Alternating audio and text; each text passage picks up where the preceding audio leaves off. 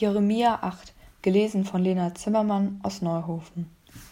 Zu dieser Zeit spricht der Herr, wird man die Gebeine der Könige von Juda, die Gebeine seiner Fürsten, die Gebeine der Priester, die Gebeine der Propheten und die Gebeine der Bürger Jerusalems aus ihren Gräbern werfen und wird sie hinstreuen der Sonne, dem Mond und dem ganzen Herr des Himmels, die sie geliebt und denen sie gedient haben, denen sie nachgelaufen sind, die sie befragt und angebetet haben.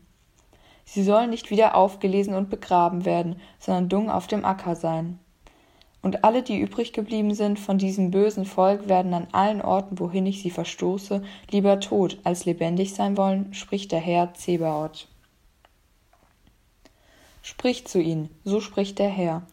Wo ist jemand, wenn er fällt, der nicht gern wieder aufstünde? Wo ist jemand, wenn er irre geht, der nicht gern wieder zurechtkäme?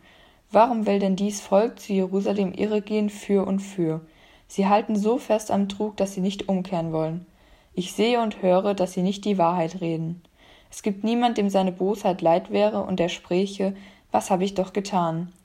Sie laufen alle ihren Lauf wie ein Hengst, der in der Schlacht dahinstürmt. Der Storch unter dem Himmel weiß seine Zeit. Turteltaube, Schwalbe, Drossel halten die Zeit ein, in der sie wiederkommen sollen. Aber mein Volk will das Recht des Herrn nicht wissen. Wie könnt ihr sagen, wir sind weise und haben das Gesetz des Herrn bei uns? Ist's doch lauter Lüge, was die Schreiber daraus machen. Die Weisen müssen zu Schanden erschreckt und gefangen werden, denn was können sie Weises lehren, wenn sie des Herrn Wort verwerfen? Darum will ich ihre Frauen den Fremden geben und ihre Äcker denen, durch die sie verjagt werden, denn sie gieren alle, klein und groß, nach unrechten Gewinn.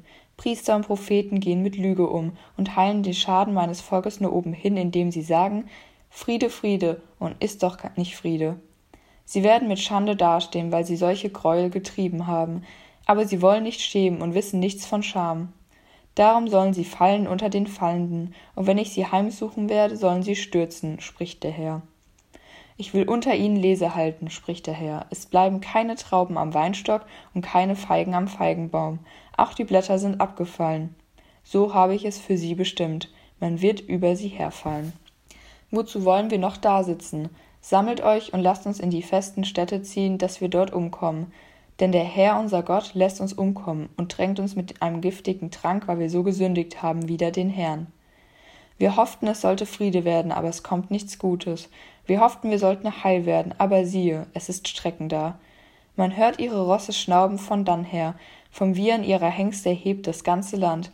Sie fahren daher und fressen das Land auf mit allem, was darin ist, die Stadt samt allen, die darin wohnen. Denn siehe, ich will Schlangen und Nattern unter euch senden, die nicht zu beschwören sind. Die sollen euch stechen, spricht der Herr, ohne dass es Heilung gibt. Kummer steigt in mir auf. Mein Herz ist krank. Siehe, die Tochter meines Volks schreit aus fernem Lande her. Will denn der Herr nicht mehr in Zion sein, oder soll es keinen König mehr haben? Ja, warum haben sie mich so erzürnt durch ihre Bilder, durch fremde, nichtige Götzen? Die Ernte ist vergangen, der Sommer ist dahin, und uns ist keine Hilfe gekommen. Mich jammert von Herzen, dass die Tochter meines Volkes so zerschlagen ist. Ich gräme und entsetze mich. Ist denn keine Salbe in Gilead oder ist kein Arzt da? Warum ist denn die Tochter meines Volkes nicht geheilt? Ach, dass ich Wasser genug hätte in meinem Haupte und meine Augen Tränenquellen wären, dass ich Tag und Nacht beweinen könnte die Erschlagenen der Tochter meines Volkes.